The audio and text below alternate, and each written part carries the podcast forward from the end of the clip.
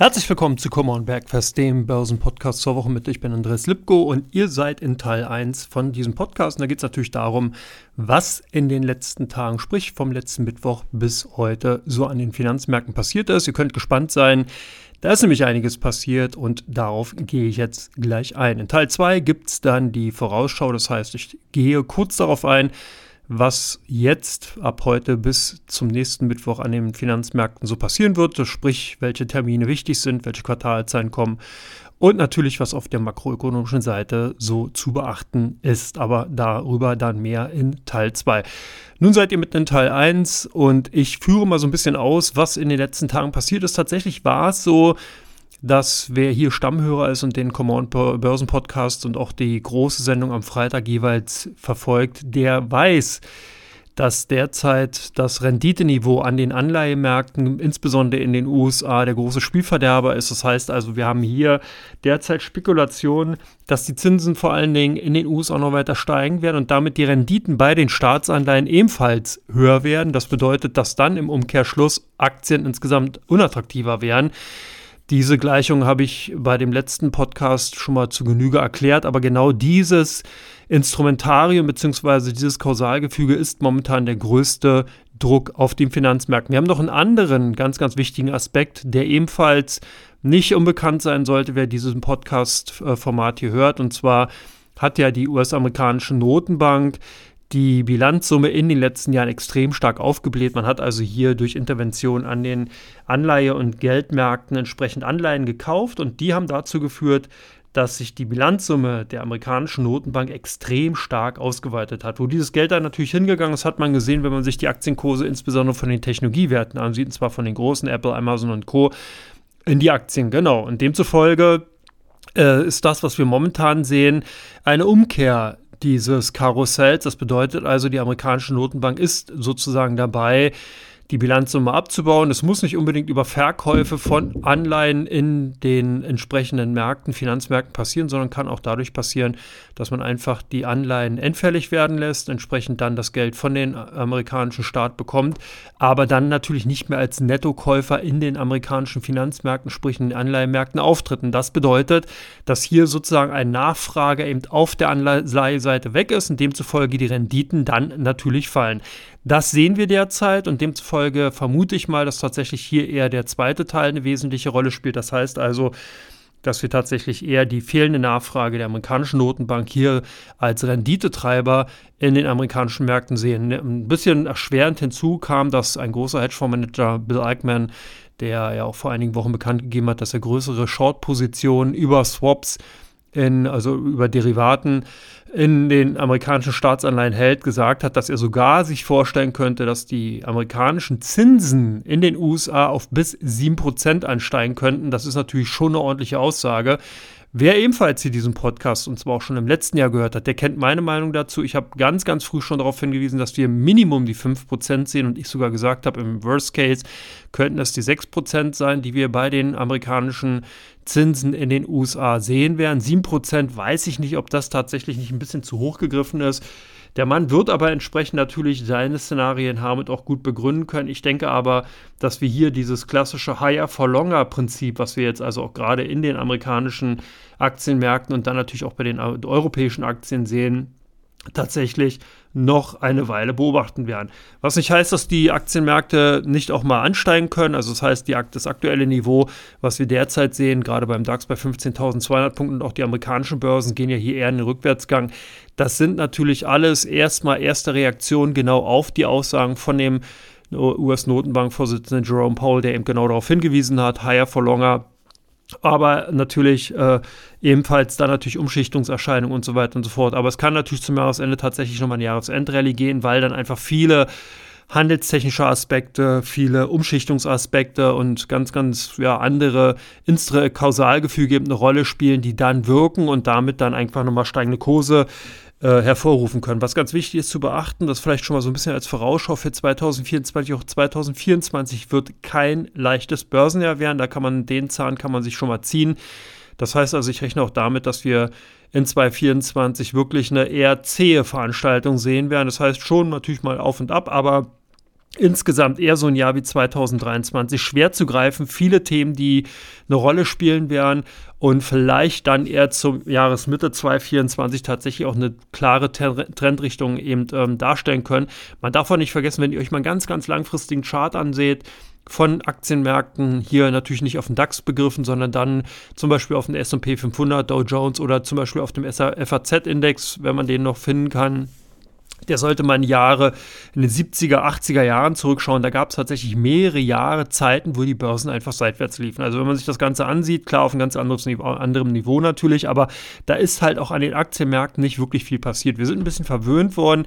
Alle diejenigen, und da zähle ich auch mit dazu, die eben so in den 90er Jahren sich mit dem Thema Börse befasst haben, sind hier eigentlich in einem super Szenario reingekommen. Das heißt, wir haben sehr, sehr ausgedehnte Kursanstiegs- wie auch eben Rückgangsphasen gesehen. Und das ist nicht typisch für Aktienmärkte. Das kommt dann natürlich durch die sehr, sehr vielen Sonderthemen, die wir hatten, durch die extrem starken Megatrends, ob es jetzt Internet war, Automotive, also Auto, der, ganze, der ganze Wandel im Automotive-Sektor, sprich Elektrifizierung und so weiter und so fort, Technologisierung. Das sind natürlich alles Themen, die sehr, sehr stark als Trendtreiber zu sehen sind und einfach dafür gesorgt haben, dass wir sehr starke Trends gesehen haben, die sich sehr stark ausbilden konnten deswegen diese Bullenmärkte und natürlich dann auch korrigiert haben in der entsprechenden Folge, dann die Bärenmärkte ausgebildet haben. Und wie gesagt, das ist aber, wenn man sich das ganz langfristig ansieht, kein klassisch und immer anhaltendes Szenario, sondern es gibt auch durchaus Zeiten, wo der Markt ganz, ganz lange seitwärts lief, sich kaum bewegt hat. Wenn man so ein bisschen die nahe Zukunft zu, oder nahe Vergangenheit zurückschaut, dann kann man auch so die Jahre, na, ich würde mal sagen, 2,3 bis 2,5, 2,6 so heranziehen. Da ist zwar ein bisschen was passiert, aber nicht wirklich starke Kursanstiege waren da eher äh, Fehlanzeige. Und von daher ähm, gibt es also auch solche Phasen. Also das sehen wir momentan, was ganz spannend ist, wenn ihr euch mit den Unternehmen Rivian, Lucid oder eben auch Nikola äh, auseinandersetzt.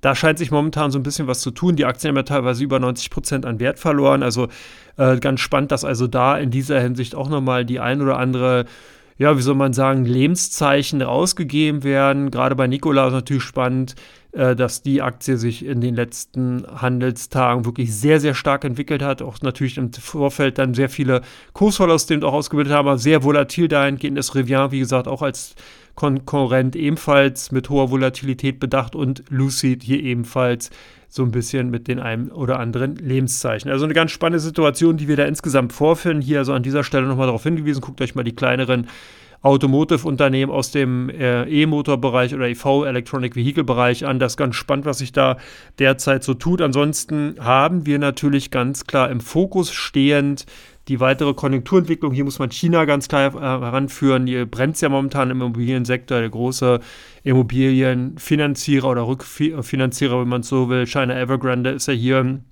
nicht mehr aus den Schlagzeilen rauszubekommen. Und das schlägt sich natürlich ganz direkt auch auf die Konsumfreudigkeit der Chinesen wieder, sowohl als auch natürlich der Konjunkturentwicklung und dann natürlich auch im Rückschluss auf die exportlastigen Unternehmen aus Deutschland und demzufolge sehen wir also die Kursbewegungen, die wir hier im DAX sehen. Das sind so ein bisschen die Hauptthemen, die wir sehen. Das heißt, wir haben das alte Zinsthema zurück, wir haben die Konjunkturängste zurück, wir haben das China-Thema zurück. Und last but not least natürlich hier nochmal der kleine Hinweis, eben Automotive-Sektor, hier die Zweit- und Drittreihen Unternehmen, die so ein bisschen sich in die Schlagzeilen reingemogelt haben. Das im Großen und Ganzen erstmal zu, von mir soweit hier in Teil 1. Ansonsten gehe ich jetzt gleich in Teil 2, wie schon beschrieben, auf die Daten und Fakten für die nächsten Tage ein. Bis gleich, macht's gut. Jodele.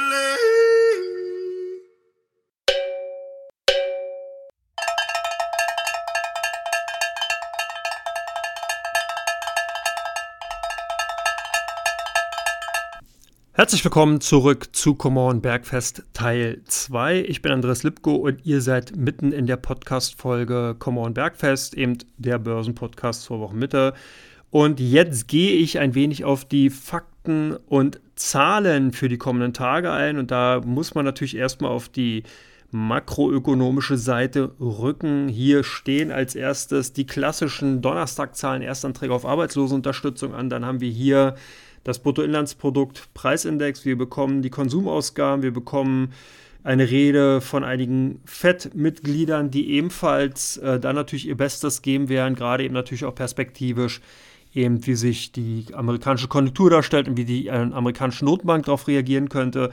Wir bekämen, bekommen die schwebenden Hausverkäufe in den USA, Dann geht es am Freitag weiter mit den Einzelhandelsumsätzen in Deutschland. Wir bekommen auch die Arbeitslosenquote, die sicherlich ganz spannend sein wird, eben für Deutschland. Wir bekommen persönliche Einkommen, Bruttoinlandsprodukt für Kanada, Brutto, äh, persönliches Einkommen für die USA, ganz spannend. Wir bekommen den Chicago Einkaufsmanager Index am Freitag und natürlich das Verbrauchervertrauen der Uni Michigan. Da sollte man auf jeden Fall drauf schauen. Dann die Vorausschau für die kommende Woche. Da gibt es den ISM-Beschäftigungsindex fürs verarbeitende Gewerbe. Wir bekommen die ähm, ISM-Produktion bezahlte Preise. Und wir bekommen den Purchasing Manager Index für Kanada am Montag. Am Dienstag geht es dann weiter mit den JOLTS-Stellenangaben bzw. JOLTS-Zahlen. Das sind sozusagen die inoffiziellen US-Arbeitsmarktdaten.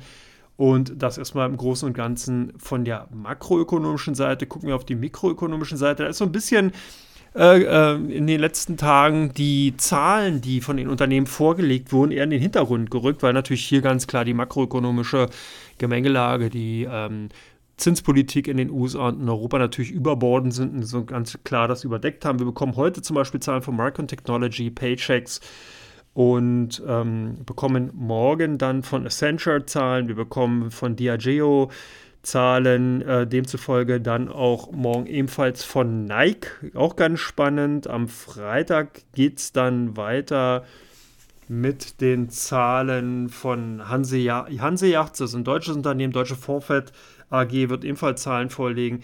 Also äh, dahingehend vereinzelte Zahlen, die ganz spannend sind, insbesondere aus den USA und ansonsten halt natürlich auch aus dem deutschen Bereich, aber hier aus der zweiten, dritten Reihe, die in den kommenden Zahlen entsprechend, äh, Tagen entsprechend ihre Zahlen vorlegen werden. Also dahingehend eine sehr, sehr durchmengte und vermengte Gemengelage. Heute hatten wir schon die Zahlen von KfW, KWS Saat entsprechend bekommen und von Hornbach Holding. Henderson Maurits hat ebenfalls Zahlen vorgelegt. Also da sieht man hier und da einige interessante Zahlenwerke. Ansonsten noch mal ein bisschen Eigenwerbung. Ich werde in den kommenden Wochen eine neue Podcast ein neues Podcast-Format auflegen. Trendfrequenz, da könnt ihr euch schon mal freuen. Das ist ein Podcast, beschäftigt sich mit und durch KI. Ist also jetzt äh, kein äh, weiteres Format, was direkt auf den Zug aufspringt, sondern was die entsprechende Technologie anwendet. Ihr könnt gespannt sein, ist ganz hoffentlich interessant und unterhaltsam. Und ähm, ja, da wird sozusagen dann mit einem Co-Host dabei sein. Und äh, wer sich die Marktupdate-Folgen vor einiger Zeit mal angesehen hat, der kann sich vielleicht vorstellen, wer der Co-Host ist. Ihr könnt gespannt sein.